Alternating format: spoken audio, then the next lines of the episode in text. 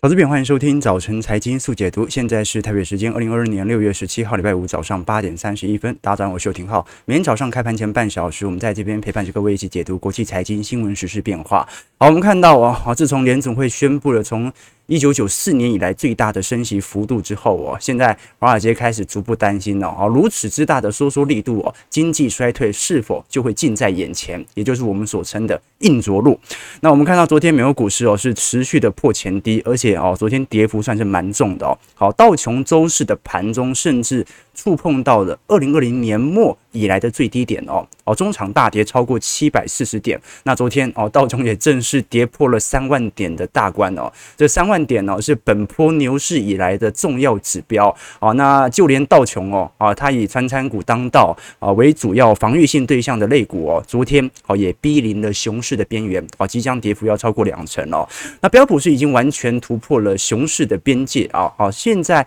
在昨天重挫了三点二五 percent，也是二零二零年十二月份以来的最低收盘水平啊。纳指的部分呢，则是狂泻了四点零八 percent，压势在一万一千点以下。那费半呢，哦，昨昨天跌最重。哦，昨天跌了六个 percent，然后最终哦，掼破了两千六百点的关卡。好了，那一直到礼拜五，我们看到哦，呃，自从联总会宣布升息三码之后哦，紧接着像是巴西、香港啊、台湾央行、英国央行哦，就连昨天非常意外的哦，我们原本以为日本央行跟瑞士央行都是采取宽松行为哦，昨天瑞士央行哦，意外的升息两码哦，加入紧缩政策的行列哦，这个是瑞士大概十五年以来首次升息哦，所以市场。开始预测，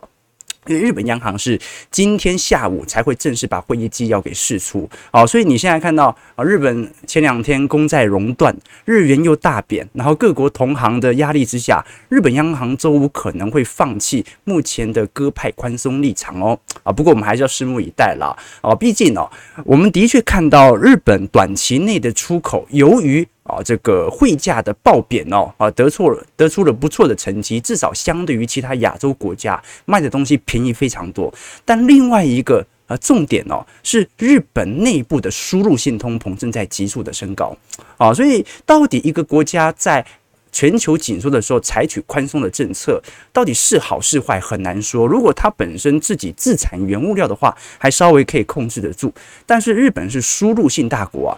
那你输入的通膨，输入的通膨成本很高，但是向外输出的出口产品却很便宜，那你企业要赚什么呢？好了，那我们看一下昨天真的引发美国股市哦在盘中持续破低的一个重要原因，就是昨天美国亚特兰大的呃联总会哦再度公布了针对今年 GDP 的预测值哦，那最重要的是第二季度的实质 GDP 的增长率。我们过去曾经跟各位提过哦，原本市场的预估啊啊，在第二季是增长零点九 percent 哦。那亚特兰大在上个月所公布的会议纪要当中，也认为零点九 percent 是符合市场预期的。但是根据啊这一轮的通膨升息三码力度之后啊，预估第二季度的 GDP 增长率可能是零呐，可能是零呐。哦，那你如果是误差值以内，那很容易跑到负值，对吧？哦，所以我们都知道。美国第一季的 GDP 是负值，如果第二季也是负值，那就隐含着一件事情：连续两个季度呈现负增长的 GDP，我们叫做经济衰退。哦，所以观众朋友，现在市场上有一个新的氛围哦，就是大家已经不是在赌联总会的紧缩政策对于股市或者房市或者对于经济的伤害有多大了。呃，如果第二季就是呃 GDP 是负值的话，那已经是经济衰退了。好，所以现在大家已经在猜了，到底联总会会多快退场？那有的人认为哦，在二三年的第三季会退场；有的人认为在二三年的第二季；有的人认为在第一季就有可能退场。啊，那大摩昨天所出炉的报告当中啊，针对美元指数的预估哦，他认为今年第三季美元指数就会见顶下弯哦。所以当然见底下弯不代表第三季啊，这个联总会就一定降息，而是美元在第三季有可能就会反映。第四季或者明年第一季联总会的降息，新一轮的宽松循环，哦，这非常有趣的迹象哦。就是说，我们都很清楚，本来就是要靠这种打压需求的方式来抑制通膨。那现在需求不好了，经济要衰退了，诶，大家反而认为联总会会救市，会采取新一轮的宽松行为。哦，所以周期的循环就是这么有趣哦。我们只要能够抓到这个周期的相关的极值点啊，极端点。基本上哦就能够让我们的财富滚滚来。但以前我们跟投资朋友分享过嘛，啊，之前我跟吕杰老师在聊天。他喜欢读历史啊，我说为什么你那么喜欢读历史？他说以前发生过的事情啊，现在一定还会再发生。那么未来发生的事情，现在一定有迹可循，因为历史讲的是人性，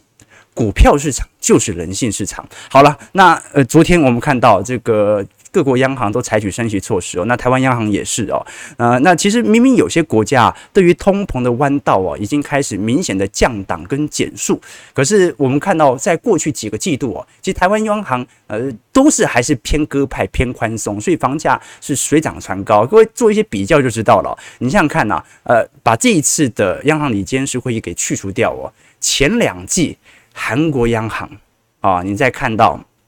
英国央行。欧洲各大央行，甚至东南亚、南美洲全部的新兴市场都在疯狂的升息，以避免内部的呃汇率哦啊产生高幅度的贬值啊。但是台湾央行一直到昨天啊，仅仅把基准利率升息一码，这就有趣的迹象了。这以前呃张敬轩老师曾经开这个台湾央行玩笑说，呃台湾央行哦是藤原拓海啊，就是说弯得过去啊。如果你现在经济走皮了嘛，你弯的。过去哦，那是拓海，弯不过去就填海。那现在第二季的里监事会议哦，就是拓海式的安全过弯，就是你必须要能够抑制通膨哦，对于经济成长的影响要很小，然后要维持房市和这个汇市的稳定，它的几率其实是不高的。为什么？因为这是天平的两端嘛。所以现在哦，台湾非常有趣的一件事情，各位可能没有注意到，虽然昨天升息半码稍微有一点失望，但是昨天台湾的存款准备金率。突然调升了啊！这个应该有十几年来没有动过这条利率的存款准备金率哦，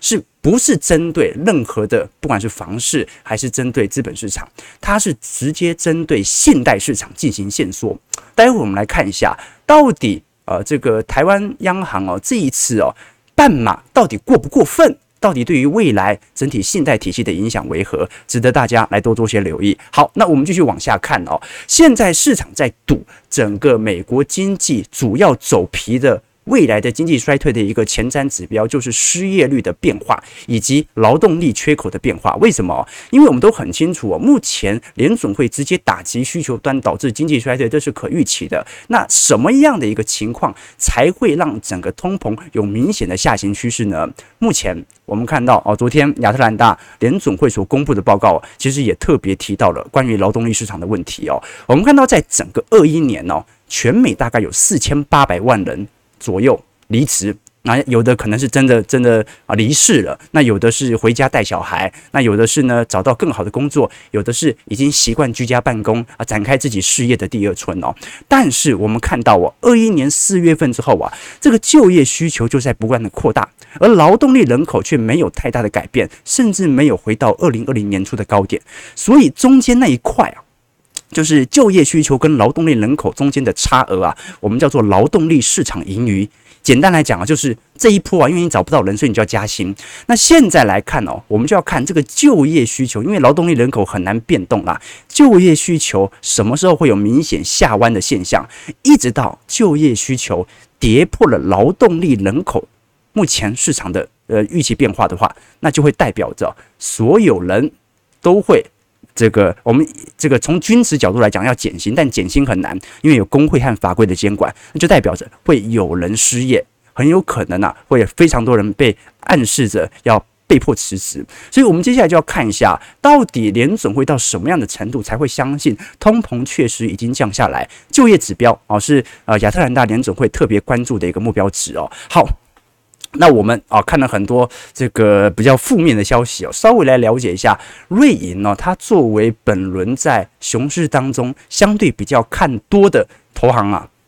针对标普百指数，昨天啊居然调低了针对年底的目标价哦。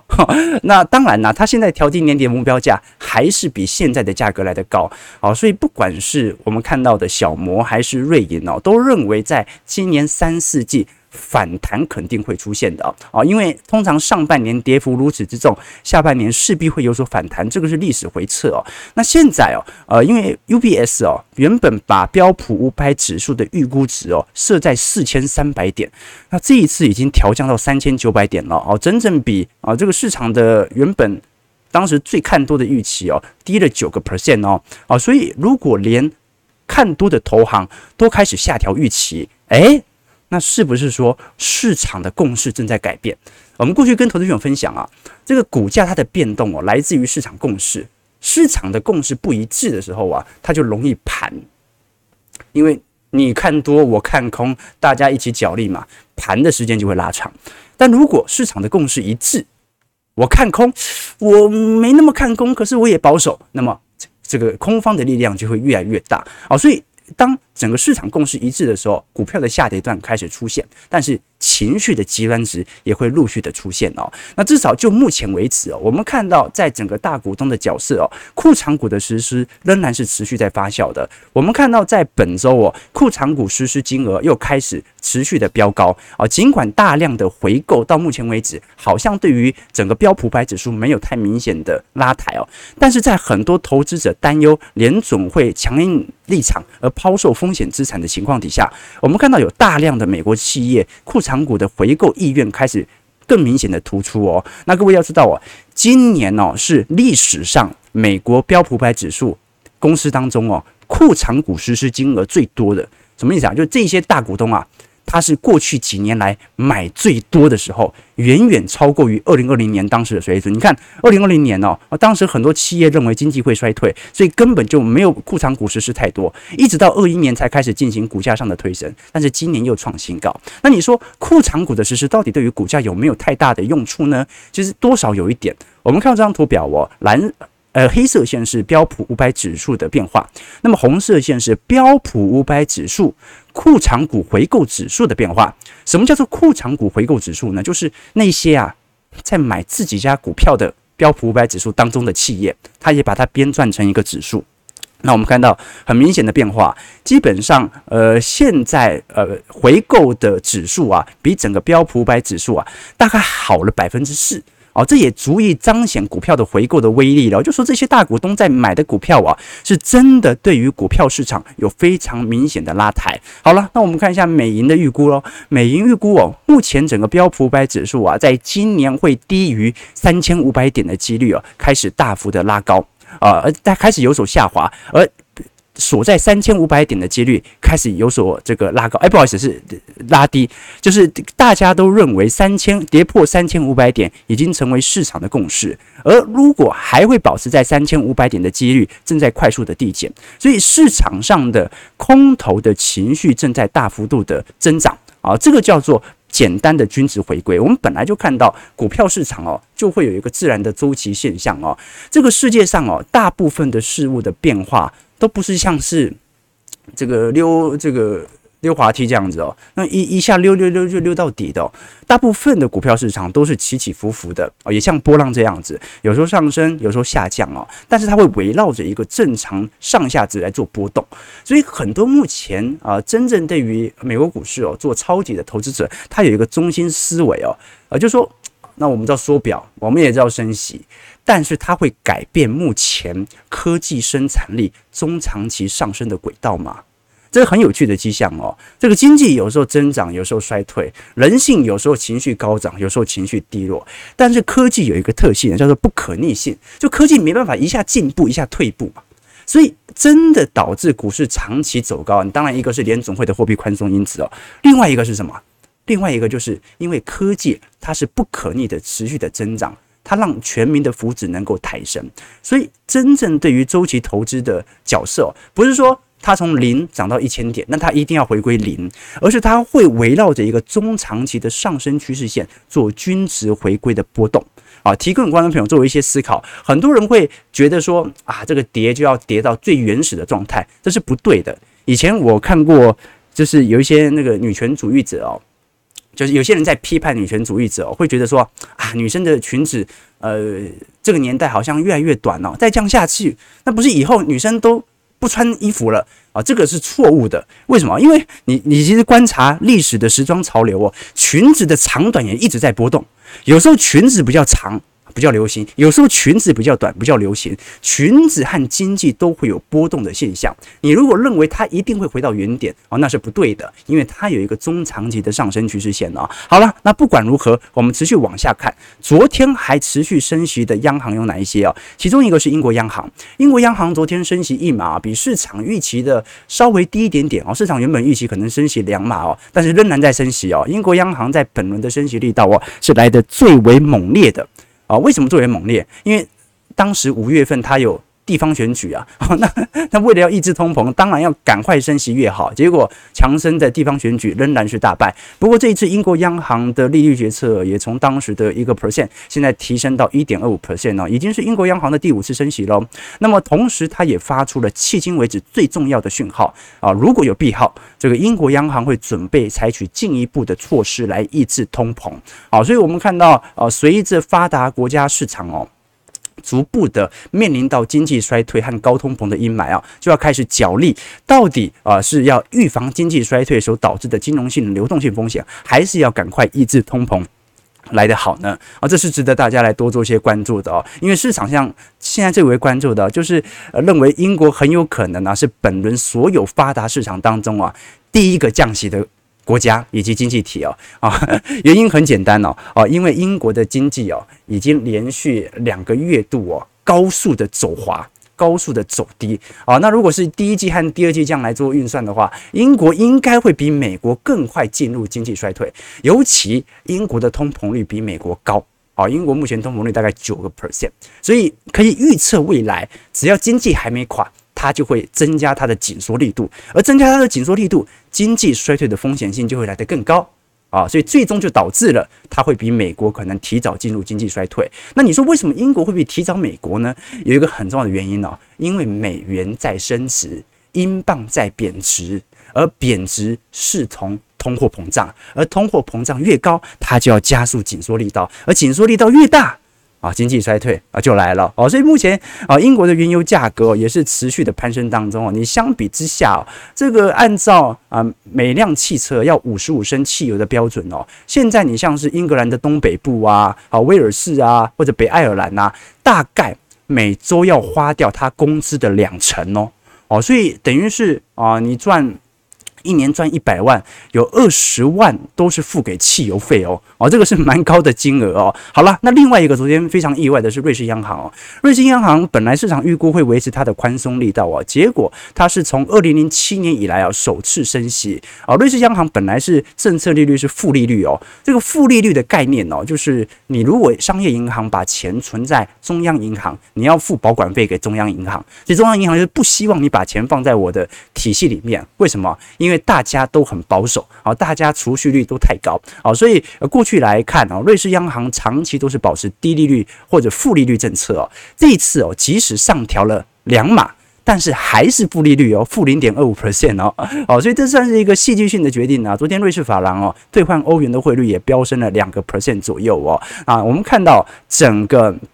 市场上哦，针对呃瑞士的通膨力度的预测值啊，各位就可以理解哦，为什么瑞士央行会在这个时间点啊逆周期的选择开始进行这个升息措施哦，因为各位看到哦，我们看到从呃二零二一年的九月份、二零二一年的十二月份、二二年的三月份到二二年的六月份哦。市场的预估的通膨力度是不是越来越高？那也由于通膨预测远远高于央行的预测水准，所以我们看到了啊，反而啊，整个六月份的通膨水准哦，开始水涨船高啊，所以我们通过一张啊，这叫通。通胀行星图来观察一下全球目前呢通膨水平最高的国家啊，其实就是土耳其啊哦，你像斯里兰卡啊，在这个违约的边缘哦，然后像是欧洲的呃各个国家，爱沙尼亚、立陶宛啊、希腊。哦，这个通膨力度都在十趴以上哦。美国哦算是八趴左右啊，比利时九趴。那接下来就是德国七趴，泰国七趴，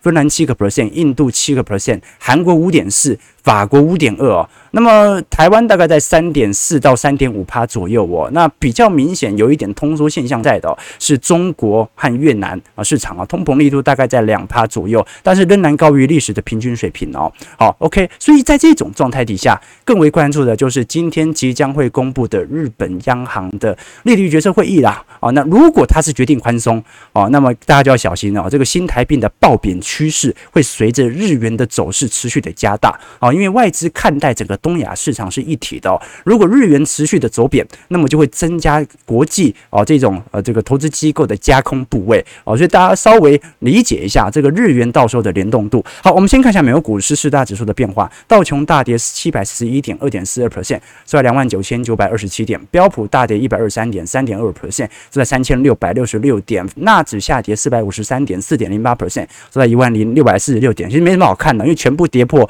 这个前低了。啊，从技术角度来看，它是标准的空头区间。呃，费半大跌了一百七十点。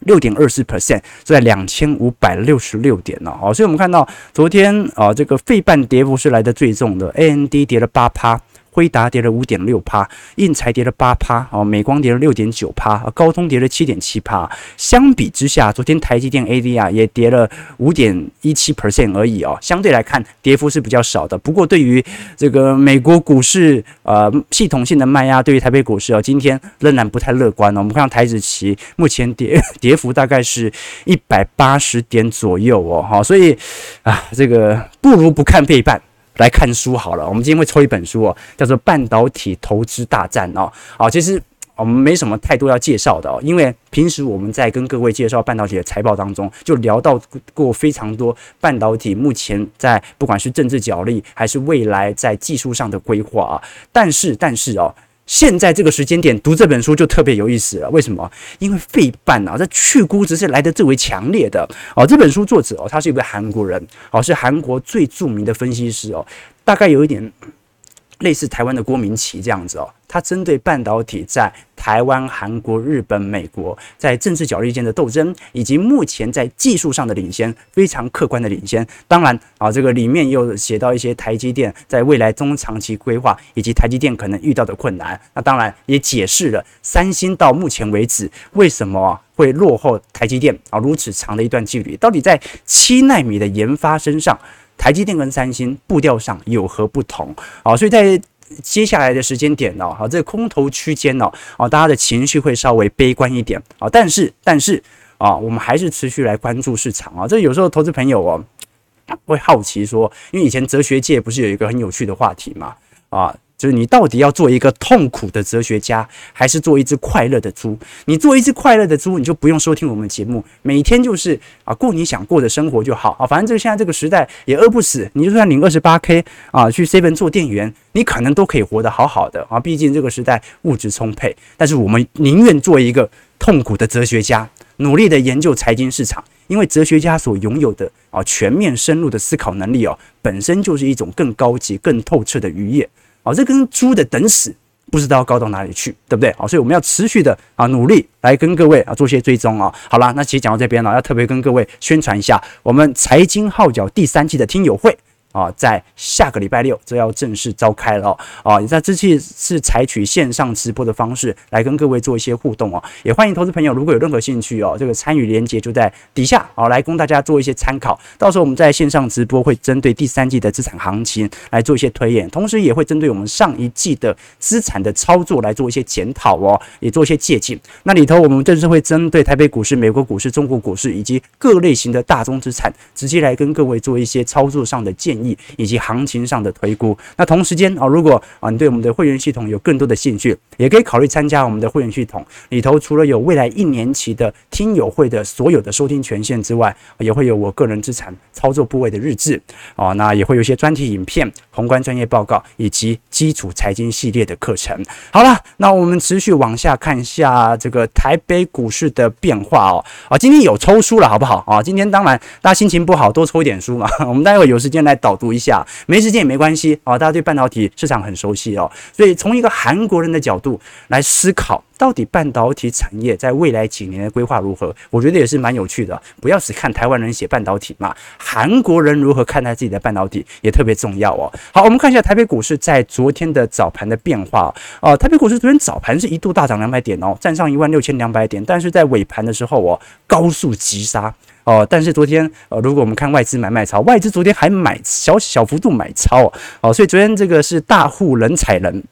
啊，或者是散户人踩人哦，啊，这个明显的卖压情绪在尾盘高速的放大。那现在台北股市未来有两种走势啊，一种就加速赶底嘛。你看这个台北股市今年以来跌幅十趴多而已哦，哦，连道琼的一半甚至都没跌到哦，所以大盘这一波的下杀幅度哦，要持续的加大，那么就要随着融资减幅以及跌幅啊持续的相当哦，做一个明显的下行格局哦。那现在六月份下杀的融资哦，就是不减反增。真哦，哦，所以现在呃，这个散户借钱来投资的，好像有一点变多哦，所以到目前为止都还不算是恐慌性的杀盘。你看昨天费半跌那么重，费半跌六趴，现在台指期才跌一百八十点，会不会太少啊？OK，好，那我们赶快来关注一下哦。昨天大家最为关注的就是央行的理监事会议哦，这一次第二季的理监事会议哦，央行决议要升息半码。其中重贴现率哦，担保放款融通利率和短期融通利率啊，也分别调升为一点五 percent、一点八七五 percent 和三点七五 percent 哦。好，那这一些哦，其实都是市场的预估值哦，甚至很多人认为啊，升息半码比当时所预估的一码还要来得轻，好像这本波的紧缩力度没有想象中来得大。但是其实有一个更为重要的指标哦，就是调升新台币的活期性和定期性的存款准备金率哦，各零点二五 percent 哦。从七月一号开始就会直接实施。那我直接先讲结论哦，我们可能会看到哦，放贷股在第三季的财报会有非常明显的紧缩、下调预期的迹象在哦。好，为什么？你说啊，不对呀，升息半码，那么恐慌干嘛？房价不是继续涨？房价会不会涨？这不一定啊，这要看市场上愿不愿意承受这种呃房价走缓。啊，买盘意愿成高的这种感觉哦，但是从现代市场来看的话，台湾在未来第三季到第四季会有非常明显的紧缩现象哦。啊，各位，我们知道这个重贴现率哦，或者短期融通利率哦，它是一个呃自由意志所采取的汇率。什么意思？就是我央行现在把重贴现率调升到一点五 percent，代表商业银行如果现在啊。你的钱不做投资，或者你觉得在投资市场没有报酬的话，你可以把钱放到我中央银行来，我中央银行会给你一点五趴的利息。好，这是因为利息提高，吸引商业银行把钱存回中央银行，但它是一个自由意志，商业银行不想存，你也拿它没辙。但是存款准备金率，它就是一个定向的强制性的利率了。什么意思啊？我们讲存款准准备金率哦，讲的就是，比如说我们是定存户啊，我们把一百块存到。这个商业银行，比如说存到啊、国泰世华银行，那基本上哦，呃，一个国家都会有标准的存款准备金率。如果存款准备金率是十趴，就代表着我存一百块放到国泰世华银行，它只能够把剩下的九十块拿去做其他的用途，有十块钱必须要留在这边当做准备金，不能动。那这剩下的九十块呢，它可以去做投资，也可以去做放贷。而如果他去做放贷，他放贷给另外一间，比如说。富台北富邦银行，那么富邦银行拿到这九十块呢，它就必须再留下十趴，也就是九块钱，持续的存在它的准备金制度，剩下的八十一块继续的放贷下去。所以按照这个逻辑。终有一天，这个信贷乘数啊，这个放贷的乘数，它会趋近于零，就是不能再放贷，因为钱会越来越少嘛。而随着存款准备金率的高速的提高，我们不讲高速提高了，提高零点二五 percent，这也是过去十多年来首见啊，就代表着信贷乘数它会高速的限缩。所以我们以前讲说，金融股的上涨分为三个阶段哦，第一个涨寿险啊，第二个涨证券，第三个涨放贷。现在是属于放贷股，在过去四月份的大涨嘛，那目前来看，就算它的下跌啊，都相对于大盘在今年的走势还算是比较稳健一点点，至少比较抗跌哦。所以为什么第一波先涨寿险？因为全球资产价格大涨，那你这些拥有庞大啊寿险子公司的这些金控啊，本来就会随着自己的资产水涨船高啊，那你的身价当然就会提高。那第二波是股价涨了之后，散户就想去追啊。散户去追，我们就看到去年的四五千亿、六七千亿的这种爆大量，那证券股的收益就会开始持续的增加，因为利息收入提高。那最后一步哦，大家受不了了，全球央行开始升息了，利差扩大，放贷股就开始反映这种利差扩大可以带来的更多的效益。但是什么时候放贷股的啊整体的行情开始走到一个尾段呢？就是由于利率的大幅紧缩啊啊大幅的上升啊，第一。借贷意愿变低了。第二就是存款准备金率的提高。啊，所以我们虽然看到啊，从从贴现率呃上扬半码来看，好像呃对于房市没有太大的影响哦，但是它这次不是针对房市，而是针对整个信贷市场啊进行打击。啊，所以我相信未来哦啊，台湾在下半年呢会发生一个有趣的迹象，那就是我们会看到台币会续贬，为什么？因为你重贴现率你才半码，那美国三码，台币一定继续贬。但是，但是很有可能呐、啊，信贷市场会萎缩，所以它的策略是什么？台币续贬。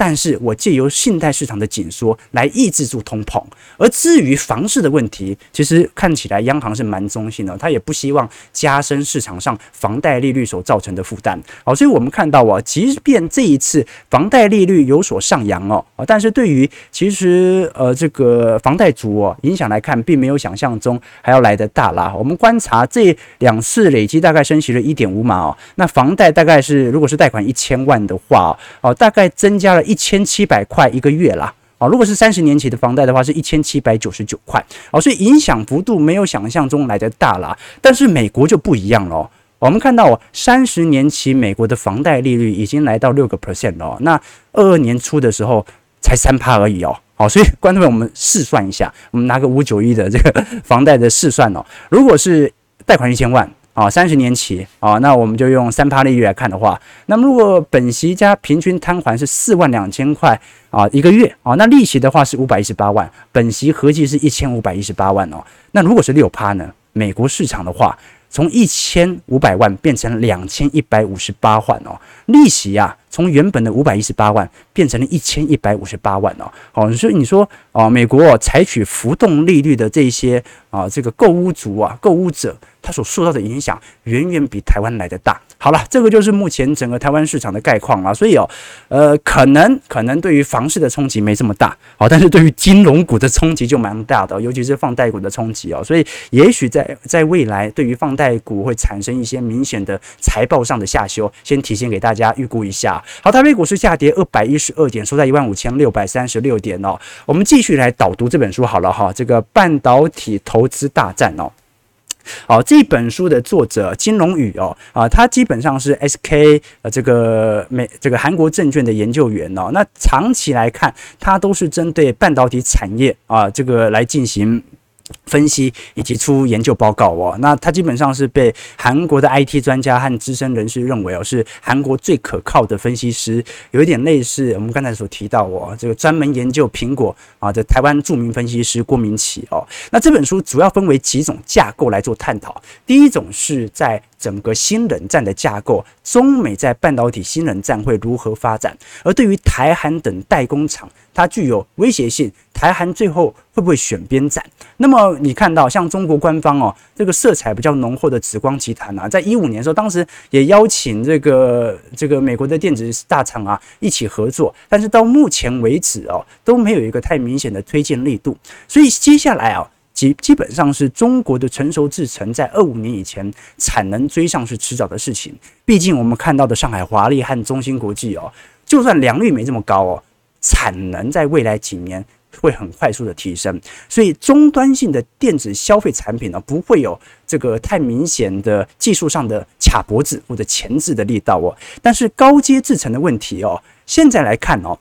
市场认为，尤其呃，金融宇特别提到的是，呃，未来美国跟韩国的呃持续的合作性可能会远高于美国和台湾的合作性哦。第一个，台湾有政治地缘风险啊，这个是不可否认的，这也没办法。那至于为什么台韩之间呢，呃，这个美韩之间呢会加强合作模式？这一次拜登啊也到韩国到三星来进行访问嘛。一个最直观的原因呢，是因为目前呢。全球的先进制程的报价几乎已经由台积电独断了。那美方他想要获取更便宜的报价，他就必须尝试着跟三星合作。虽然三星到目前为止哦，呃，它在七纳米的良率仍然不是特别的高，但它至少生产生产的出来啊。那 Intel 是资资本很多，但是目前为止扩厂的速度没有想象中来得快啊。那这跟美国的本土政策有关，因为美国找不到这么多的工程师，那台湾韩国一堆嘛，哦，所以未来哦，啊，金融宇认为说，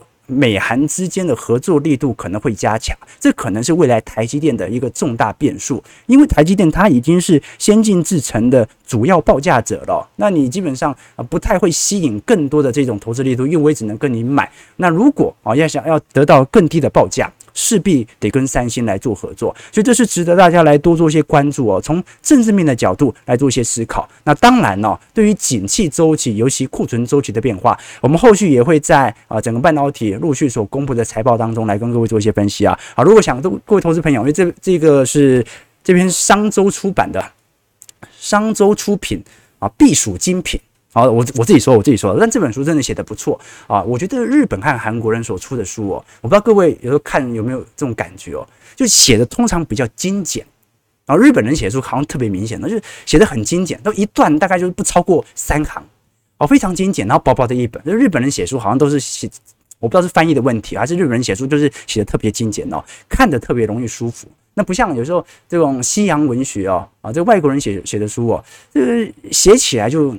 很厚啊，那个是很很杂，有时候还看不太懂，对不对啊？反正这本书我是蛮推荐给各位的啊，也希望大家啊，如果有兴趣啊，对于台湾的半导体厂护国神山到底为什么能够在现在有如此的位阶，大家啊可以呃来购买这本书啊，或者呢，也可以待会在我们直播结束之后，也可以在我们的 YouTube 平台底下来做留言，说你想要抽书，也留下于你对于这个节目的看法。好，感谢观众朋友今天的参与，哇！哦台股买盘还买上去了呢，哦，现在只跌了一百三十点哦，预估量能今天